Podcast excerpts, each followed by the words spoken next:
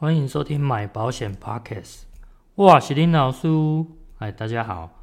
呃，最近那个防疫的话题很夯哦，不管是这个呃这个疫情指挥中心在公布的这个本土的确诊新增的病例哦，我现在已经将近破千人了，那我蛮可怕的。好，那其实包括现在呃有一些新的话题产生，像是这个。家长的陪同隔离这种东西赔不赔？哦，那最近这个这个金管会的保险局也做出了明文的公告，是说哦，因为这个是属于自愿性的，哦，自愿呃陪同这个小朋友做一个隔离，所以在这边是确定是不赔的。哦，当然之前曾经有一些部分啊，哦，少部分的公司呃有曾经。的理赔给客户，那我相信这个你就算自己自己扣掉的啦，哦，自己扣掉的，自己摘的好啊。啊，因为这个东西其实我我觉得这个是合理的啦，哦，因为原本投保的部分就是只有针对单一个人的对象，哦，所以这个赔统的这个这个不赔，这个我是觉得蛮合理的。啊，那另外一个部分是，呃，因为目前的确诊个案多数都是属于这种轻症状况。哦，甚至没什么感觉的，我相信大家多数都是属于这种状况啊。哦，自己丢吧，唔知啊。哦，啊有丢无丢吧，唔知啊。哦，都无要紧。好，那居家照护其实是起于这种呃日本。哦，为什么？因为日本的老人多，然后也需要人家照护，当然没有这么多的医院或医疗量能去支援，所以就变成呃居家照护。老人待在家里，然后请护理人员或者说一些照护人员来家里做照护。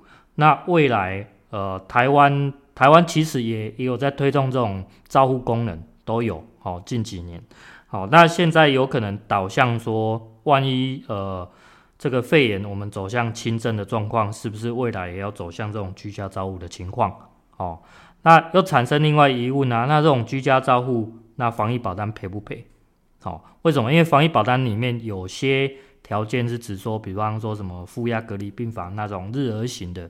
好、哦，那在目前是还没有做出明文规定啊，但是原则上应该是你有医疗行为的部分，应该是在理赔范围。好、哦，尤其是呃疫呃这个防疫险的部分，我认为在保险公司端也会希望呃。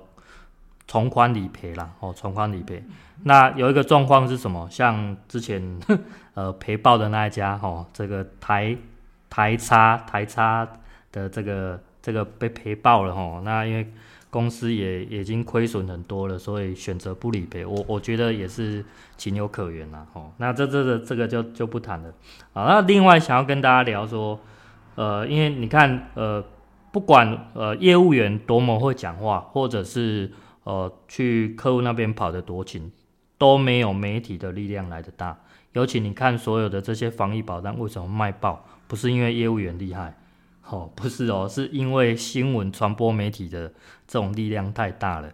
可是现现今有一个状况是，呃，这些媒体所报道的出来的正确性，这个到底呃能不能考究？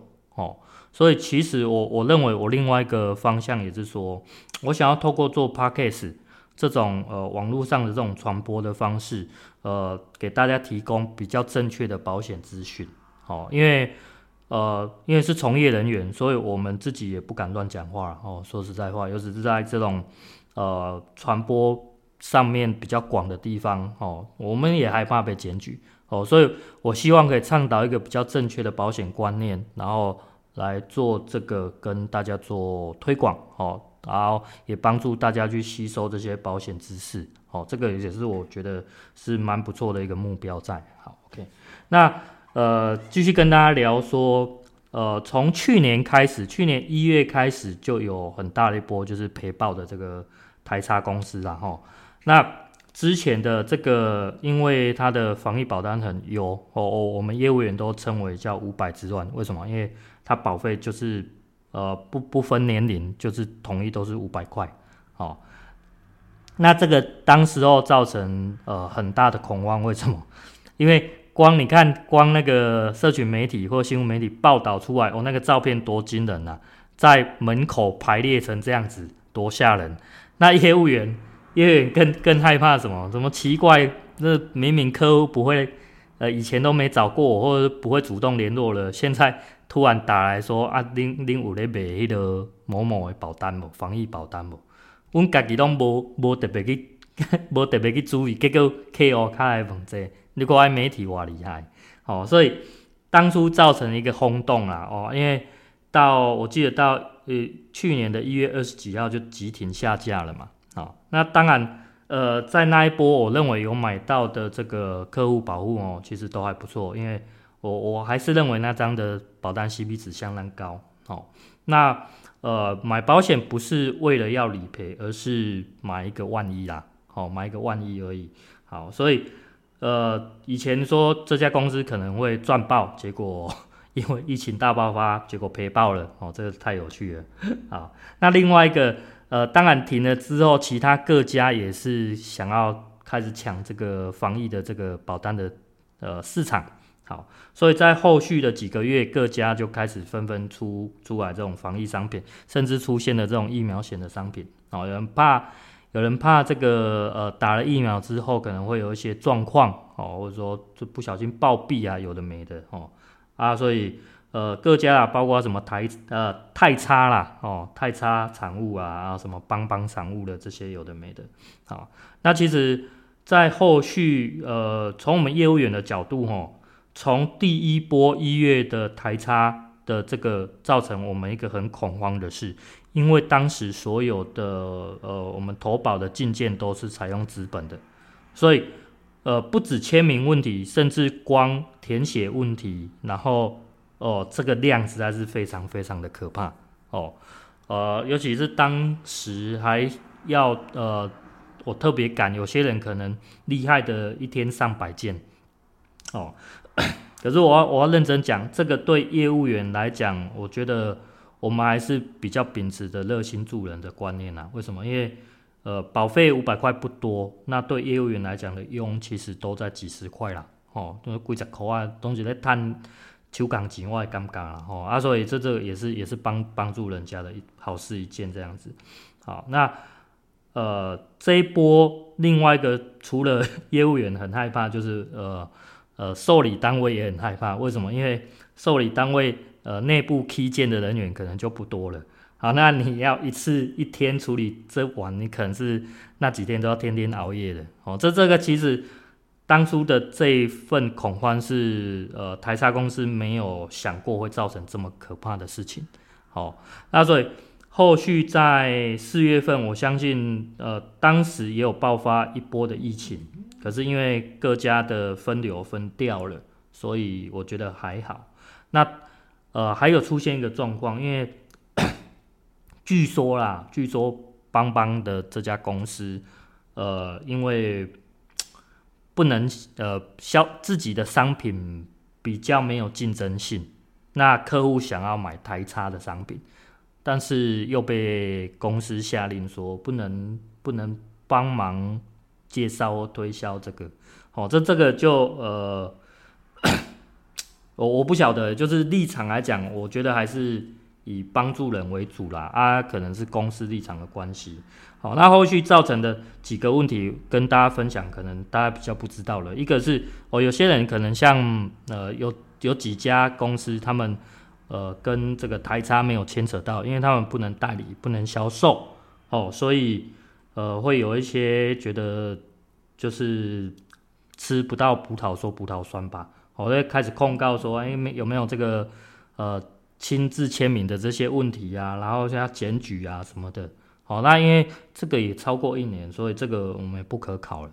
那另外一个问题是，台差公司它卖了这么多保单，那钱有真的收到吗？哦，我们后续业务端在追踪的时候，发现其实并没有完全被扣到钱。哦，并不是全部人都被扣到钱，还是有一些漏网之鱼。那时候在去年年底的时候，有我们我们也被召会说，诶，怎么呃可能呃。公司要扣这个保护的信用卡，但是可能扣款失败等等的，好，这时候就要希望客户补缴费。那呃，有些客户还算比较诚实的，就是收到单子就去缴一下。那有些客户就直接跟你摆明说啊，你没有扣到钱啊，我也没发生事情。好，我 因为他没发生事情，那就没扣到钱，那就自此就无效。他也他也跟你摆烂，就就是讲明的这样子。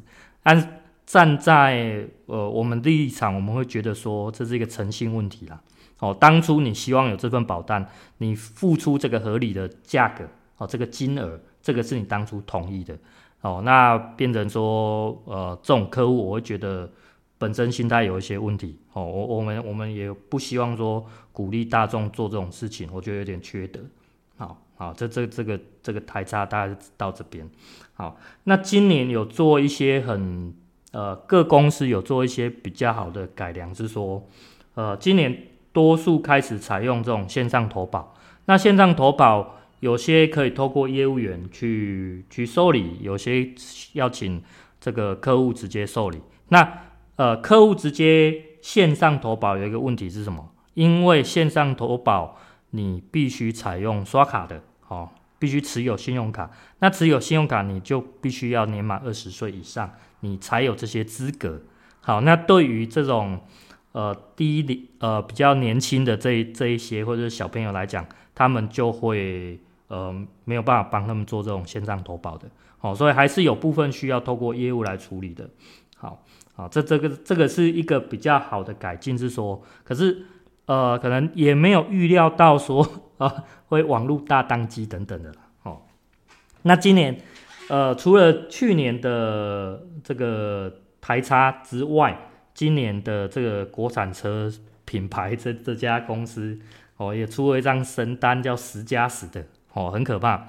那这张是我们当初始料未及的，哦，会怎么说？因为大家都觉得台差已经赔的够好了。哦，已经已经呃，这个保额已经够漂亮了，所以始料未及会说，哎，会出这张这个十加十的，结果哦，可能不到不到两周吧，还是一周左右就急行下架了。这个是我我们业务员如果呃，当然有一些敏锐度相当高的，就会及时注意到，然后推荐客户或自己投保。哦，这个其实是我我会认为比较理想的状况。为什么？因为你再后来看，现在来看，呃，当当初这个十加十，这其实真还好呢。哦，对我们同样需要这个防疫保单的话，其实都都都挺理想的。好，那在二月左右的时候，一二月左右，因为后续还有接了另外一以另外一家公司哦，新新差啦，哦，新差就是那个 Tokyo 的那个哦，啊，也出了一个五加五的。那五加五的，他开始做分流，是他客户可以线上投保，然后业务员这边也可以。可是这时候有一个明显差异，就是说业务员这边送金会稍微呃保费稍微高一点点，可能几十块或者说几百块哦，一两百块这样子。好，那大家就可以感受到说这个差异，所以这也是鼓励说呃客户主动自己投保，不用透过业务，因为你想省钱的话，因为保障是一样的。好，那在这边不影响，但是我我想跟大家讲的是，你有没有发现，在这几波的操作下来，保险公司其实呃只会越改越烂，一直改一直烂，一直改一直烂。哦，到现在四月份嘛，哦，四月份当然呃呃媒体也是不断的在报道这个这个国产汽车品牌这一家哦，诶有有一张也是很高啊，四加五，哦四加五就是。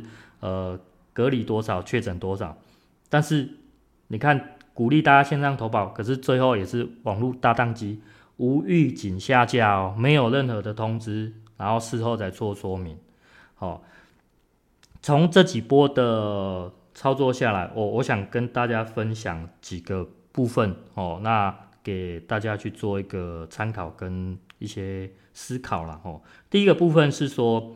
呃，从纸本到线上，你会发现这些差异上，呃，可以这个会影响到客户的选择，因为客户站在自己的立场，希望保费低，保费低，那你就自己花时间做一些动作，哦。那之前也帮客户操作过，诶，这个线上投保没有想象中的这么这么容易，不是说，也不是说容不容易，光这个线上卡。卡塞车的这个问题其实就很蛮大条，好，那不论你是哪一个，我反而都希望呃大家尽早投保。为什么？因为越改越烂了。哦，保费提高，保额减少，那是当初你要的吗？哦，是当初你要的吗？好，那第二个就续保问题，当初台差已经赔爆了，所以他在今年做了不续保的通知。哦，所以呃之前有买到的算算赚一波啦。那今年的话，呃呃好好处是，呃去年的四月那一波的各家公司应该还有提供所谓的续保哦续保，所以到今年如果你去年中那时候还有买到的话，呃今年可以稍微比较放心点，还有一些保障在哦，这是续保的问题。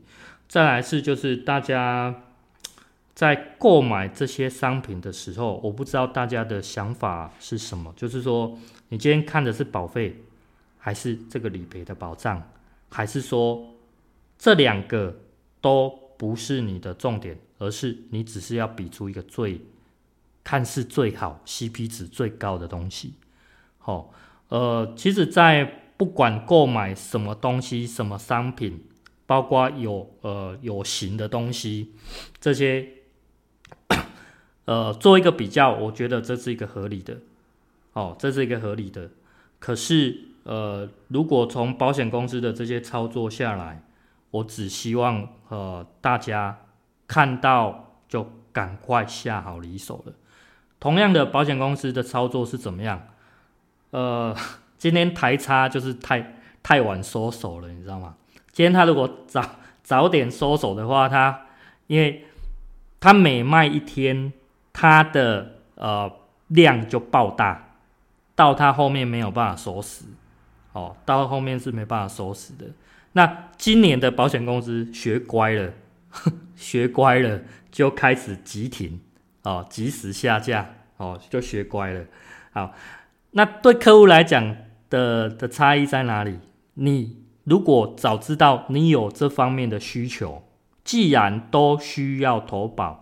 如果哦，那反反之的话，如果你一开始就认为染疫或隔离对你是没有任何影响的，你可以持续过好你的生活，对你的经济、对于你的家庭、身体健康都不会有任何影响，你也不需要这些理赔金的话，那当然不用投保。可是如果你有担心害怕这些状况，为什么？因为比方说你隔离的话，那请问你公司有一样照样算薪水给你吗？那你这边你的收入会不会出现短缺？好，等等的，好，那当然确诊之后身体状况造成影响，这个也是我们没有办法去控制的风险存在，所以我们当然借由这个东西去转嫁。好，所以 我自己也在检讨自己，当初如果国产车出来的那个十加十我买到，我根本不用去抢后面的。哦，那我的好，我的幸运的是我在在今年的二月那个新插的这个 Tokyo 的这个。